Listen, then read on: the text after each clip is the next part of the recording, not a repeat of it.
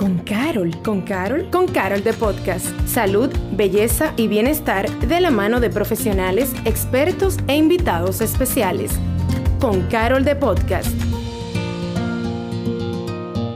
Hola, qué bueno tenerte aquí en un nuevo episodio de Con Carol de Podcast. Y si bien es un hecho que cada día estamos avanzando más respecto a la situación de la pandemia y por supuesto que hoy contamos con un porcentaje bastante, bastante alto de vacunación del COVID-19. Sigue siendo esa realidad que nos acecha y que está ahí para todos, tanto los vacunados como los que aún todavía están en ese proceso. Pero al mismo tiempo la vida no se detiene y estamos en un momento crucial, solicitado por muchos, muchos, muchos, el regreso oficial a clases presenciales. Entonces, con Carol de Podcast no podemos dejar pasar la oportunidad de tener con nosotros a profesionales que nos ayuden a vivir estos procesos, valga la redundancia, de la mejor manera posible.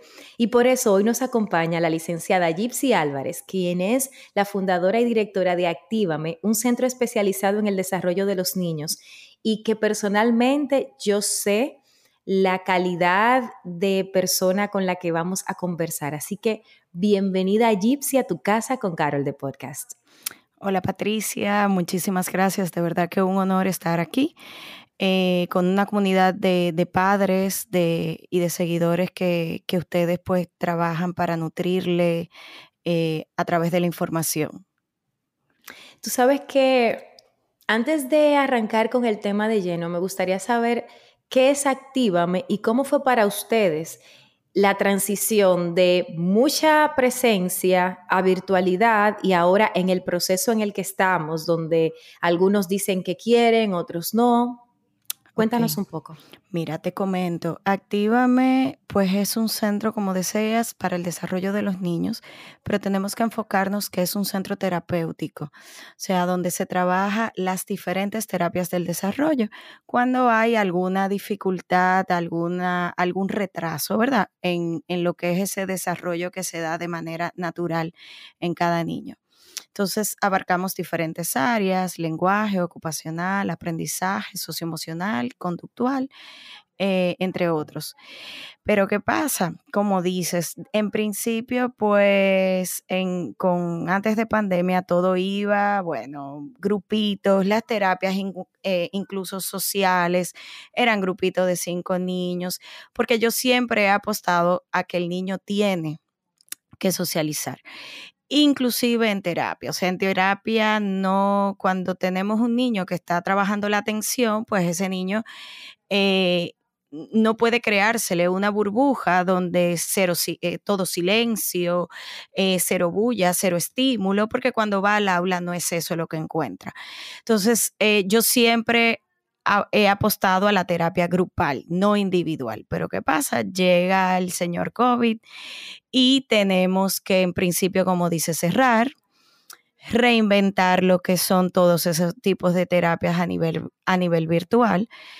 Pero definitivamente había una parte que virtual no funcionaba, incluyendo las edades de los más pequeños. Por más intentos que se hicieron, pues no se podían.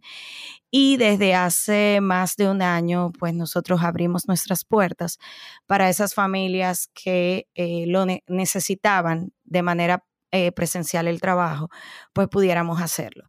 Post bueno, todavía no podemos hablar de pospandemia, pero ya luego de la reapertura, en Activamente entonces nace eh, basado en las necesidades para los padres, lo que son en lo que es en la mañana los grupos burbujas para poder seguir trabajando con los niños pequeños, eh, digamos, lo que se hacía en el preescolar, eh, debido a que muchos preescolares estuvieron cerrados. Entonces, también tenemos un programa ahora de seis meses a tres años, donde se trabajan pues eh, las diferentes áreas eh, motora, social y, y cognitiva para este grupito de niños pequeños, pero en grupos, digamos, como se dice, grupos burbujas controlados. A, mí me llama mucho la atención que tú mencionabas el tipo de centro que es Actívame y esas necesidades que a veces tienen esos niños y debo reconocer que no siempre los padres estamos en la capacidad para identificarlos, porque hay cosas que son evidentes como, eh, bueno, este niño no está aprendiendo al ritmo de los demás. Ah, bueno, pues hay que ver qué pasó. Pero a veces son cosas mucho más simples, como que de repente tarda mucho en hablar y a uno siempre le dicen cosas como, no importa, eso, eso, eh, mi hijo duró hasta los cinco años y luego no hubo quien lo callara. O cosas como que, por ejemplo, no pueden agarrar bien un lápiz y que uno entiende que eso es ñoñería del niño. Entonces, en ese sentido, ¿cómo se ha hecho para ustedes dentro del marco del COVID el ustedes poder seguir al margen, obviamente, de que me explicaste de los grupos burbuja, pero seguir orientando a esas familias para con esos niños, sobre todo porque son cosas que no son tan evidentes. No sé si me doy a entender. Sí, claro. Mira, eh, para nosotros realmente ese es el grupo de familias o el grupo de padres, como me decías, que los colegios usualmente son los que identifican y son los que refieren.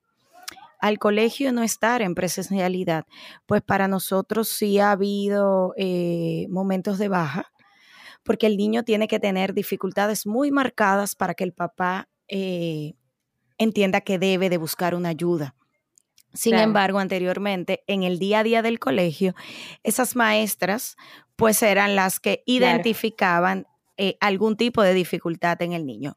Obviamente, también en esta época tenemos padres más observadores, porque en el momento que papá y mamá tuvieron que quedarse con el niño en la casa, tuvieron que poner en práctica eh, diferentes tipos de ejercicios escolares, eh, donde muchos eh, colegios, pues lo que hacían era que te mandaban el material y, vamos, y háganlo. O no hablemos de eso, no lo hagas. Entonces, en ese momento, papá y mamá, independientemente, fueron más observadores y se dieron cuenta que a veces el problema no estaba en la profesora, sino que, ah, no, espérate, aquí tiene que estar pasando algo. Y pues sí se acercaron a buscar la ayuda. Yo me tengo que reír porque la realidad es que uno sintió tanto amor por los profesores. Nunca en la vida yo he sentido tanto amor por un maestro, por una maestra, como en la pandemia cuando estábamos, sobre todo en la primera etapa, porque ya en la segunda, ya como que aunque yo seguí, en mi caso mi hijo quedó en virtualidad, durante todo el año, pero la primera parte para mí fue la más retadora, que me imagino que habrá sido el caso de muchos, no solo porque era nuevo y, abrumador, sino porque además era intenso, porque entonces eh, al principio, por lo menos la escuela donde estaba Ethan, era una escuela que no estuvo, como que en el momento su reacción fue, ok, pues vamos a hacer tarea y era tarea por la mañana, se, daban clases en la mañana y luego en la tarde le ponían tareas y era como que tú te pasabas el día entero haciendo tareas. Así que uno realmente, yo siento que los padres verdaderamente tuvimos que abrir los ojos a una realidad un poco más profunda como lo fue no solo entender el valor de los maestros en la vida de nuestros hijos y el valor que tiene para nosotros ese maestro en la vida de nuestros hijos, sino también quiénes son nuestros hijos en realidad. Sí. Porque hay momentos donde, como tú decías, uno podía decir, no, pero es que esa profesora tal cosa, hasta que uno ve al niño haciendo cosas en el marco de que no hacen en la casa, pero que lo hace en el marco de la escuela. Sí, o definitivamente cuando te enfrentaste a contenido en sí escolar, que no es lo mismo que llevar una hoja de tarea al día, que eh, eh, eh, tener, digamos, que cumplir con, con ciertos requisitos que el colegio mandaba, entonces ahí en el momento de que el niño ponte de cinco requisitos, nada más te cumplía dos, el papá inmediatamente pues despertaba una alerta por sí solo. Hablemos entonces de esa secuela, porque ahora mismo hay una situación, el, tema de la virtualidad trajo como consecuencia mucho más presencia de los niños con las pantallas, tanto para aquellas que eran antipantallas como aquellas que no eran antipantallas. Hubo un cambio a favor de las pantallas por la virtualidad Y también está el hecho, por ejemplo, de casos como el de Ethan, que se pasó todo el año en virtualidad. Entonces, ¿cuáles son esas secuelas que ustedes han revisado en función de los niños y de los padres con respecto a la pandemia? Mira, yo todavía, eh, yo digo que todavía las secuelas no han salido, van a salir. O sea, van a salir cuando lleguemos a las aulas. Esa presencialidad que se abre ahora en septiembre es la que va a empezar como, eso es como cuando hay filtraciones, que tú lo ves todo, que está todo muy bonito, eh, pintado, hasta que llueve, de, valga la, e, e, el tema actual de la semana pasada. Eh, y empieza entonces como a salir esas manchas en lugares donde tú entendías que estaba perfecto. Entonces, así es que yo veo un poquito de lo que va a pasar cuando los niños retornen a las aulas. O sea, eh, para mí la mayor, una de las mayores consecuencias es la escritura y la lectura en esos niños que venían de 5 a 8 años, que es la edad, digamos, donde el proceso de alfabetización se afianza.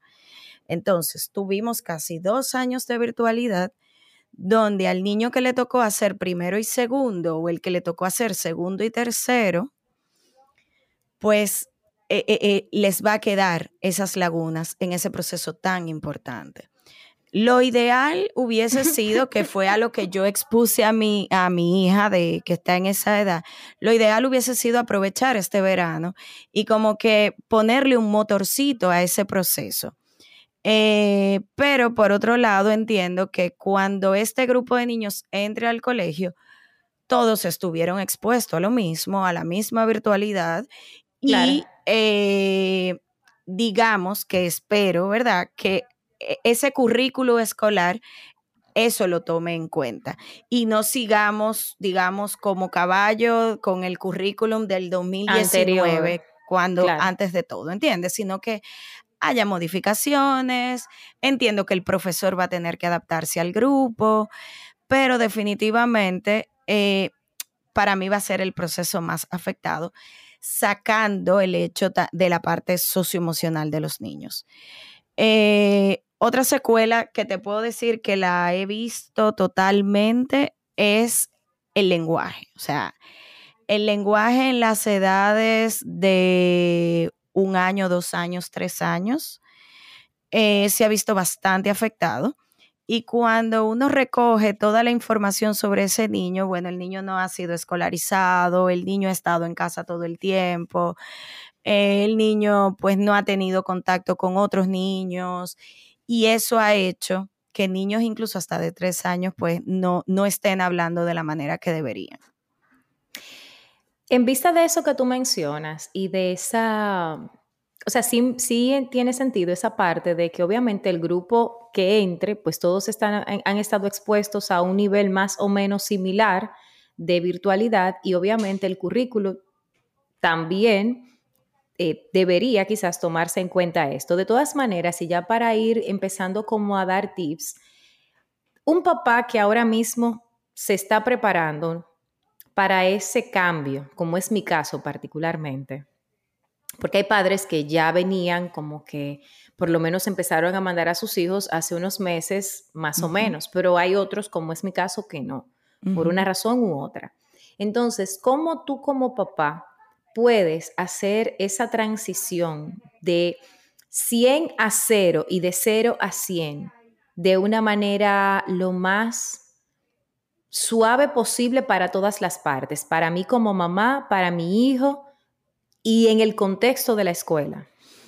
Mira, eh, lo primero, lo primero, yo entiendo para alguien que, como dices, no habían vuelto eh, a las aulas, es buscar información en el colegio al que van sus hijos de cuál es el protocolo a llevar. ¿Por qué? porque necesitamos confiar. O sea, en el momento que ya se elige un colegio es porque es un colegio que llenó tus expectativas, es un colegio en el cual por diferentes razones elegiste.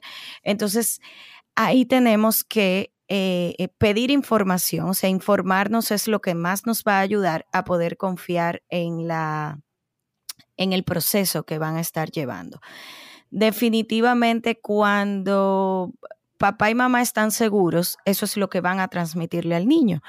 Eh, si tengo un papá muy inquieto, si tengo un papá eh, que, se nota nervioso en el momento del primer día de clase, de si lo dejo, de si no lo dejo, de, de cómo van a fluir las cosas, pues eh, así mismo va a entrar el niño al aula.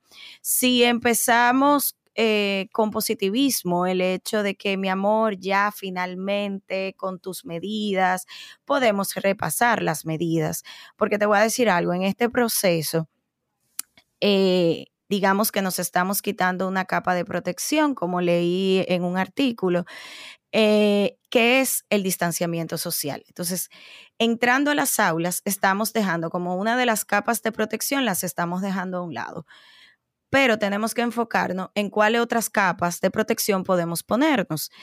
Eh, entonces vamos a reforzar esas, vamos a reforzar la mascarilla, el lavado, de, las manos, pero vamos a reforzar también que el colegio tenga ventilación, o sea, que veamos como padres que realmente el área donde van a estar nuestros hijos está bien ventilada. Eh, y entonces eso nos puede ir dando seguridad y también el, el saber que la transmisión entre niño y niño pues es más difícil que adulto niño, que no era como antes se pensaba, que el niño era el transmisor número uno, cuando con el tiempo que llevamos en esta situación eh, se ha comprobado que no, que el adulto es el transmisor eh, hacia el más pequeño. Siguiendo esa misma línea, tú sabes que así como hay muchos niños que están locos por socializar, por volver a ese, por, volverse a encontrar con sus amiguitos, por volver a estar corriendo. Hay muchos otros que ya están encerrados en esa comodidad y quizás eso pasa incluso con los que son un poquito más grandes, porque nos hemos enfocado en los que son de edades más tempranas, pero recordemos que los que son un poquito más grandes, que esta pandemia los agarró en el medio de ese desarrollo de, de, donde ya pueden elegir, ¿cómo, ¿cómo tú podrías apoyar a esa mamá de ese niño que le está poniendo resistencia o que le va a poner una resistencia marcada al volver a la clase eh, presencial? Claro, mira, eso que estás diciendo se da mucho. O sea, los, adolescentes, eh, digamos a partir de los 11, 12 años, eh, se acomodaron y era más fácil de mi cama a la computadora y no tener que pasar por todo el otro proceso. Entonces, mira, lo primero que ya en esas edades se puede conversar directamente en que es tu responsabilidad. O sea, eh, tu responsabilidad que debes de cumplir sin mucho, digamos, sin mucho adorno. Ahora, dale participación en cuanto a, a qué quiere, a qué desea, a qué aparte del colegio, cuáles son las actividades extracurriculares que vas que te interesan ahora para poder luego que salgas del colegio ser un ente de motivación lo que vas a hacer. Definitivamente eh, la elección de, todos sus materiales escolares, eso también a ellos los motiva.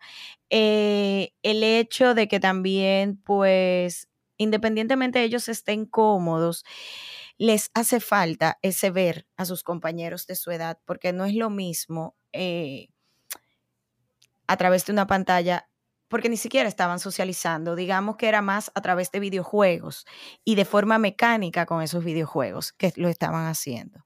No, y realmente las pocas oportunidades, por lo menos para mi hijo, que hubo de intento de, de socialización, terminaban siendo por, decirlo bonito, un desastre, porque tú tienes a un montón de niños que todos están emocionados, todos quieren hablar, todos terminan gritando, terminan frustrados porque no se entienden entre ellos, que no es lo mismo que cuando están todos juntos, un adulto le dice, diga usted primero, diga usted después, o sea, orquestar eh. todas esas cabecitas y todas esas boquitas, ese nivel de socialización fue incómodo y lo comparto así porque de hecho cuando Ethan cumplió años el año pasado, en medio de la pandemia, le organizamos uno de esos famosos cumpleaños por Zoom. Ok.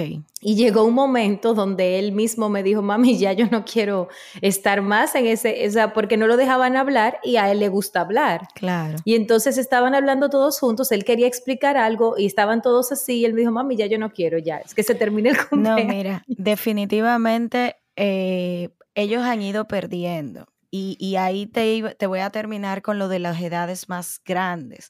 Ellos, sí como madre, como padre vemos que tratamos de motivarlo y no lo logramos, que ese chico, esa chica no quiere salir de su habitación.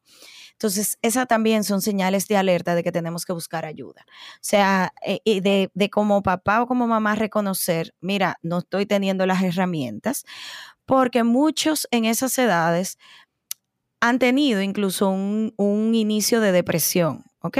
Eh, por esta misma situación y ellos ni siquiera se han dado cuenta, simplemente entienden, no, que mi cama es mejor, que mi cama es más cómoda, que quiero tener las cortinas cerradas porque la pantalla se ve mejor. Entonces, ese encerramiento los, los arrastra a lamentablemente eh, un cuadro. Un cuadro depresivo. Entonces, si como padre vemos que por más que lo intentamos, no logramos sacar de ese adolescente o de ese preadolescente una motivación para volver a la escuela, pues ese es el punto donde tenemos que buscar la ayuda. ¿Qué emociones podemos esperar de nuestros hijos de esta vuelta a la normalidad? Te soy sincera, miedo. O sea, en primer, primer lugar, obviamente en los más pequeños, los más pequeños, eh, alegría, entusiasmo, voy a ver a mis amiguitos, voy a ir a jugar. Eh, pero a medida que van creciendo, se da el temor, se da el temor de cómo va a ser, de qué tengo que hacer, de si realmente eh, me voy a enfermar o no me voy a enfermar. Eh, voy a poder lidiar con la mascarilla tantas horas. O sea, eso es algo que a ellos, eh, aunque ya entre comillas es parte de su rutina, el tener mascarilla, pero no es lo mismo ir a un lugar puntual y tener una mascarilla por 20 minutos, media hora, que realmente de 8 a 1 de la tarde o de 8 a 12. Eh, entonces son inquietudes que solamente se le van a ir respondiendo a medida que la dinámica vaya avanzando. Y en ese sentido, pues obviamente tú tocas una fibra sensible, está el temor de los niños. ¿Cómo yo ayudo a mi hijo a que se mantenga alerta, a que se cuide, a que haga su protocolo que ya está establecido por mí según lo que yo he aprendido de lo que han dicho las personas que saben más, como ponte la mascarilla, mire este desinfectante, usa esto, lávate las manos y todo eso, y al mismo tiempo no infundirle temor, no decirle, mira, para que no te mueras, muchacho, o sea, es como cómo, uno lo consigue. Claro, mira, eh, básicamente como mamá a mucha seguridad le repasas las reglas una vez, como lo harías con cualquier rutina, con la del baño, con la de irse a dormir, o sea, mira, vamos a repasar tu rutina de eh, lo que vas a hacer en el colegio. Siempre recuerda tener la mascarilla. Dale también una solución a qué puede hacer si en un momento se cansa de la, se le cae, exacto, o se cansa de la mascarilla. En el momento que se le cae, siempre tenle una extra en la mochila y dile, mira, si se te cae no va a pasar nada si te quieres, te la cambias. O si quieres eh, tener un espacio, pídele a la maestra permiso, ve un momento al patio, retírate o retírate del grupo y retírate la mascarilla. O sea, vamos a repasar la rutina, pero también vamos a darle soluciones. Con esto no quiero que nadie sea intenso. O sea, eso que se haga de una forma natural y una vez. Eso de estar en repetición, repetición, lo que le creamos al niño es presión y, como decía, y, nerviosismo y, ver inseguridad en mamá. Entonces, por eso decía en principio, hay que confiar en el protocolo del colegio, en que el colegio va a velar porque los niños estén llevando eh, eh, las, las normas que, los protegen. Y tomando en cuenta, y perdóname que te interrumpa, que a los colegios tampoco les conviene un brote. O sea, eh, entiendo que los colegios van a tener tanto más cuidado que no necesariamente porque les interese más que a uno, pero definitivamente desde su perspectiva es óyeme, si yo tengo un brote, voy a tener una situación, o sea, no es un niño, son muchos niños y eso, eso tiene una repercusión. Entonces, es cierto lo que tú mencionas. Mira, yo diría que más que el colegio en sí, porque como decía, los colegios yo entiendo que van a velar mucho por el cuidado. Sin embargo, los que tenemos que tomar una actitud responsable somos los padres, de saber que si mi niño amaneció con gripe, amaneció moqueando, amaneció que me dijo, mami, me duele la cabeza, y tú sabes que tu hijo no es un niño de, de diariamente, de, de dolores de cabeza. Entonces, vamos inmediatamente a prender la alerta y no pasa nada que ese día no vaya al colegio y se vea cuál es su evolución. Porque también como papás a veces en nuestro diario y en nuestro corre-corre, solíamos mucho anteriormente, ay, mira, sí, tiene una fiebrecita, pero no importa, yo le doy Tilenol y se le quita en el cole. O sea, los padres, eh, e incluso por el hecho de que no tengo con quién dejarlo, lo mandaban al colegio con algún tipo de síntoma de gripe. Esa parte tenemos que cuidarla mucho para proteger para protegernos como comunidad y para que ciertamente el, proceso de iniciar la presencialidad en las aulas se mantenga. Porque así como no le conviene a los colegios, tampoco nos conviene a nosotros. Ni a nosotros ni a nuestros niños, porque yo digo que aquí los más afectados han sido ellos. Eh, esta, o sea, a ellos no se le va a reponer este año y medio, este casi dos años de, encerramiento y aislamiento, eh, nadie se las va a reponer. Entonces, tenemos que velar porque esto empiece y continúe. Tú sabes que al mismo tiempo que tú mencionabas lo de uno mandar los niños con síntomas a veces a la escuela como una forma de uno, ay, sí, no importa, también está esa parte donde también nos toca no como no alarmarnos por todo, sino también ser un poco observadores, porque, porque también se puede ir al otro extremo, que de cada, o sea, obviamente si hay una fiebre, si hay una tos, pues obviamente ya ahí hay que prestar atención porque estamos hablando de una sintomatología que puede llamar a otras cosas. Claro. Pero también es, digo yo, no sé, hablando de aquí conversándolo contigo, tampoco irnos al extremo de que cada vez que el, niño nos diga, no mami, me duele un dedo, pues ya no vas para la escuela, porque también podríamos entrar entonces en otro escenario que quizás también podría ser contraproducente. ¿Qué tú dices de eso? Sí, claro, obviamente por eso te mencionaba el hecho de que tú conoces a tu hijo. Eh, por ejemplo, te digo el caso de mi hijo mayor, él sufre de rinitis. Y créeme, hay mañanas donde amanece que, eh, o sea, el estornudo es constante. Entonces, ahí yo lo que he aprendido a tomarme el tiempo de darle el antialérgico, dejarlo hasta que el antialérgico funcione y ya luego eh, siga para su colegio. Porque definitivamente cada papá conoce y, sabe. Eh, y siempre, pues, aunque como di, aunque se le presta atención a los síntomas, pero tampoco nos alarmamos delante del niño. A mi amor, ¿te duele la cabeza? Bueno, mira, te voy a dar un calmantito. Vamos a ver cómo te va. O, y ya a la media hora dime cómo te sientes. Pero tenemos que, cuidar como padres incluso nuestro lenguaje corporal, porque nosotros con la boca podemos estarle diciendo tranquilos, que no pasa nada, pero el cuerpo ellos se dan cuenta inmediatamente el caso que le hiciste, o sea, que un dolor de cabeza se pudo haber convertido en toda una avalancha en la casa. Eh, y ese no es el objetivo, es, como, dices, observar. o como hace Ethan, que, bueno, tú lo conoces, Ethan, es este, él, por ejemplo, un día me dice, mami, me duele un dedo, y llora y llora y llora. Y mientras yo, le, y mientras yo estoy ahí, él llora y después a los dos minutos me dice, ya se me quitó, pero era solamente como Entonces lo hago como modo de chanza aquí, pero estoy consciente de que en un contexto donde hay estornudos, dolor de cabeza, dolor corporal, o sea, yo tengo que ser observadora más que de lo que él diga, de los síntomas que verdaderamente yo esté observando para no permitirle que con eso se convierta pues en una lucha de poderes entre él y yo. Claro, totalmente, pero eso seguro que, que fácilmente un padre lo identifica. O sea, y cada niño tú conoces si es muy activo y de repente esa mañana amaneció muy, muy tranquilito.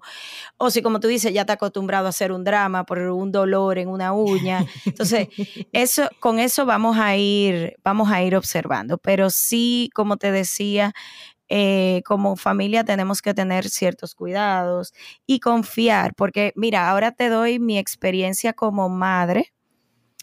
Eh, mis hijos sí se pasaron el año completo de una manera u otra asistiendo al colegio, no eh, una vez a la semana, dos veces a la semana.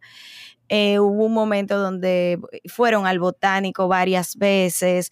O sea, ellos estuvieron en constante, digamos, contacto bajo protocolos con sus compañeros.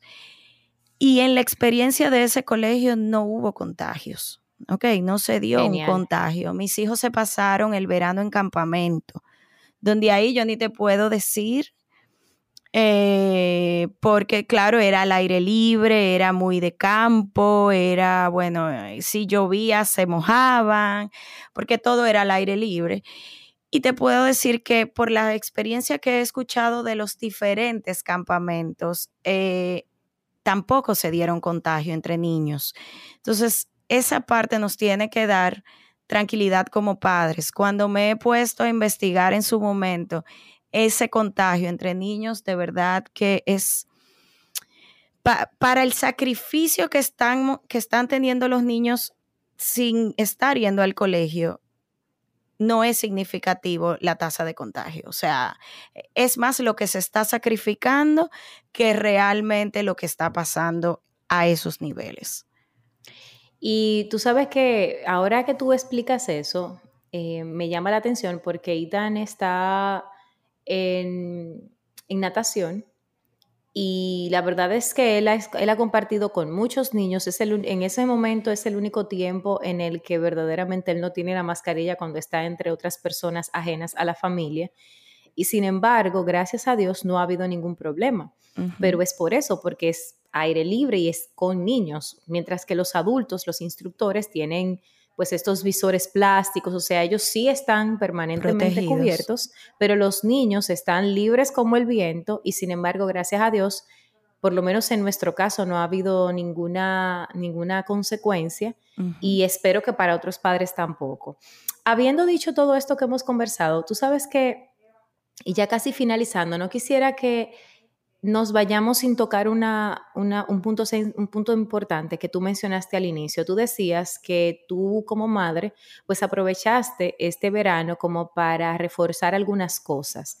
¿Tú consideras que durante el año, si el niño pues muestra algún tipo de, pues no sé, de resistencia o de repente, independientemente de que el currículum haya sido adaptado a la nueva realidad, pues que tenga algún tipo de soporte extra en caso de?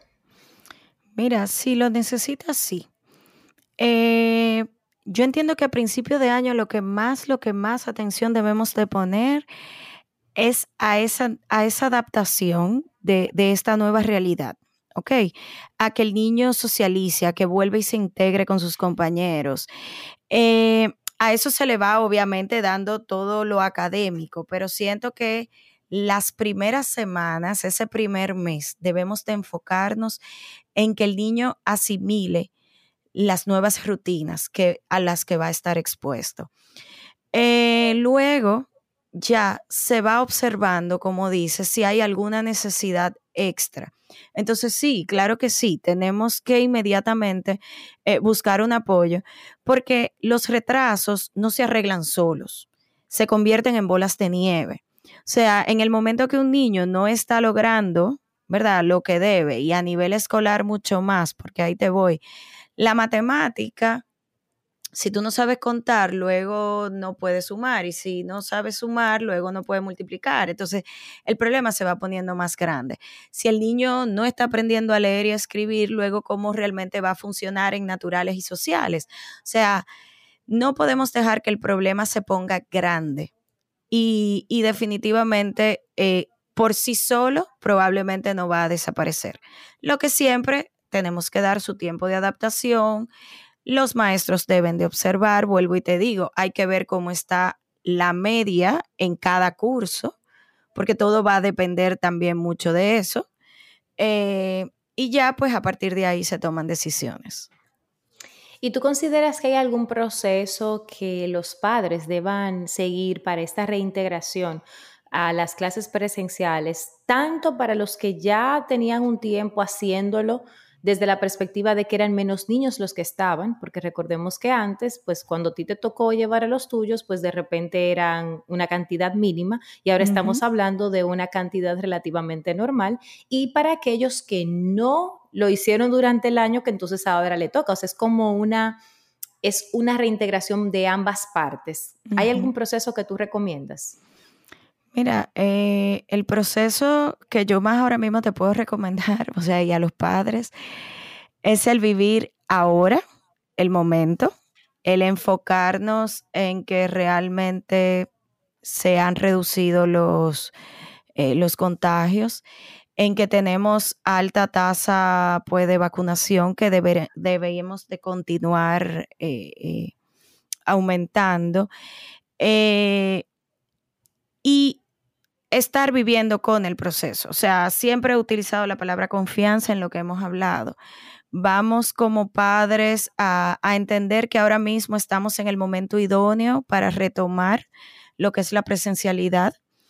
Y ya luego definitivamente algo que nos ha enseñado el COVID es que no podemos planear ni controlarlo todo. Entonces, eh, definitivamente no podemos controlar cómo vamos a estar de aquí a diciembre esto lo tenemos que tomar mes tras mes. Eh, tener la esperanza de que va a ser un, de que, de que vamos a ir bien con precaución. Pero eh, no tratar de controlar, no tratar de entender, porque definitivamente en el momento que depositemos a nuestros niños en los colegios, no vamos a tener el control de qué están haciendo esos niños en el colegio. Entonces, eso lo único que nos provoca es mayor ansiedad. Vamos a, como te decía, entender que sí, que hay un protocolo, que ahora mismo socialmente, pues eh, a nivel de comunidad todo está más controlado y vamos a ir viendo la evolución en que se da todo el proceso. Y yo también, en, adición a eso, creo que está también la confianza de lo que uno ha ido sembrando, porque uno no tiene un año y medio diciéndole a un niño, ponte la mascarilla, ponte, la, eh, ponte alcohol, lávate las manos desde que llegas de la calle y que eso no deje huellas. Ya en mi caso, Itan llega solo y se lava las manos. O sea, ya es algo que ya lo tiene implementado. Si antes de la pandemia era algo que se le decía, pero que de repente en algún momento por edad, pero también porque a mí se me podía ir, porque no había una situación urgente que ameritar esa atención más allá del seguimiento natural como mamá, pero ahora, después de un año y pico diciéndole, lávate las manos desde que llegamos, o lávate las manos antes de comer, o, jugaste, lávate las manos otra vez, o sea, esa, esa constante ya ha dejado pues un efecto que hace que naturalmente ya él también lo tenga ahí presente. Entonces yo creo que también hay un poco de confianza y de fe en lo que hemos venido haciendo durante este periodo, donde obviamente hay mucho por aprender para todos, porque todavía queda mucho por aprender. Esto apenas, o sea, cada vez esto se reinventa. creo que si algo tiene la pandemia de particulares que ella se reinventa cada vez y cada, y, cada día, cada semana, cada mes, pues estamos viendo una nueva cara de ella, unas más bonitas que otras. Entonces a nosotros, como tú dices, nos toca adaptarnos con ella, no pelearle, sino más bien ir con la corriente, pero sobre todo aprovechar la oportunidad que se nos ha dado de conectar más, de aprender más y de observar más. Sí, así mismo es. Eh, definitivamente cuando eh, trabajando con la población infantil te das cuenta, como dices, de que ellos tienen internalizado el proceso, de que ellos son los primeros que no se quitan la mascarilla, eh, de que ellos mismos incluso te dicen cuando alguien no lo está haciendo bien, no lo está haciendo de manera adecuada, ellos se dan cuenta Y todo eso por lo que estamos pasando, pues los va a marcar, o sea, va a marcar su futuro, su forma de ver la vida, eh, la forma en que van a socializar, la forma en que eh, ellos mismos de manera, digamos, eh, despacio se van a ir integrando. Y nada, es algo que pues les ha tocado vivir y a nosotros como padres lo que nos toca es acompañarlos, o sea, acompañarlos para que puedan salir, lo sacar, perdón, lo mejor de todo este proceso. Y como dice una canción de High School Musical, we're all in this together. Estamos todos juntos en esto, nos guste o no. Así que lo mejor es que pongamos la mejor cara y saquemos lo mejor que podamos. De verdad, Gypsy, muy agradecida con el tiempo que nos dedicaste. Pienso que ha sido de mucho valor el que podamos regalar esta información a padres que quizás están en un momento de ansiedad de qué voy a hacer o cómo lo voy a hacer. De todas maneras, y aunque ya lo has reiterado de muchas formas, esa palabra final para esa mamá que a pesar de haber escuchado y de llegado en, en estos treinta y tantos minutos hasta aquí, todavía siente que quizás no lo va a hacer bien o que quizás pues está poniendo en peligro a su familia, tú como mamá, ¿qué le dirías? Mira, que piense en su hijo, que antes que pensar en sus miedos, en sus ansiedades, en, piense en ese niño, el cual está regalándole estos años de vida, digamos, a una pandemia que llegó y que no sabemos cuándo se va. Entonces, eh, ese bienestar por el cual velamos todos como padres. Ese usualmente tú le preguntas a un papá qué tú quieres para tu hijo y la respuesta de la gran mayoría es que sea feliz. Pues esa, esa felicidad, esa tranquilidad, ese desarrollo emocional no se lo podemos seguir coartando por miedo, por un miedo el cual tenemos todos, pero con el cual también hemos aprendido a vivir porque todos los adultos hemos, estamos aprendiendo a vivir con ese temor. Y queremos simplemente entrar a nuestros hijos en una burbuja para que nada les afecte, en vez de enseñarlos a vivir eh, con las dificultades del momento. Y eso es lo que vamos a poner en práctica ahora. Vamos a enseñarlos a vivir bajo estas circunstancias y yo estoy segura que van a salir más exitosos que nosotros mismos. Bueno, y con esas palabras de luz que te agradezco de todo corazón, te digo que esta es tu casa, que estamos aquí para ti. Gracias, Gypsy, por, por dedicarnos toda esta, toda esta hora de contenido que nos permite a nosotros volver a Él cuando nos sintamos estresados porque pensamos que no vamos bien. Y a ti que nos estás escuchando, gracias por haberte detenido, por darte la oportunidad de recibir una visión que te dé paz para que este regreso a clase sea más suave, más optimista, con más luz que el año pasado. Así que gracias por ser parte de Con Carol de Podcast y ya sabes que, por supuesto, te esperamos en un próximo episodio. Gracias por acompañarnos a Con Carol de Podcast. Nos escuchamos en un próximo episodio.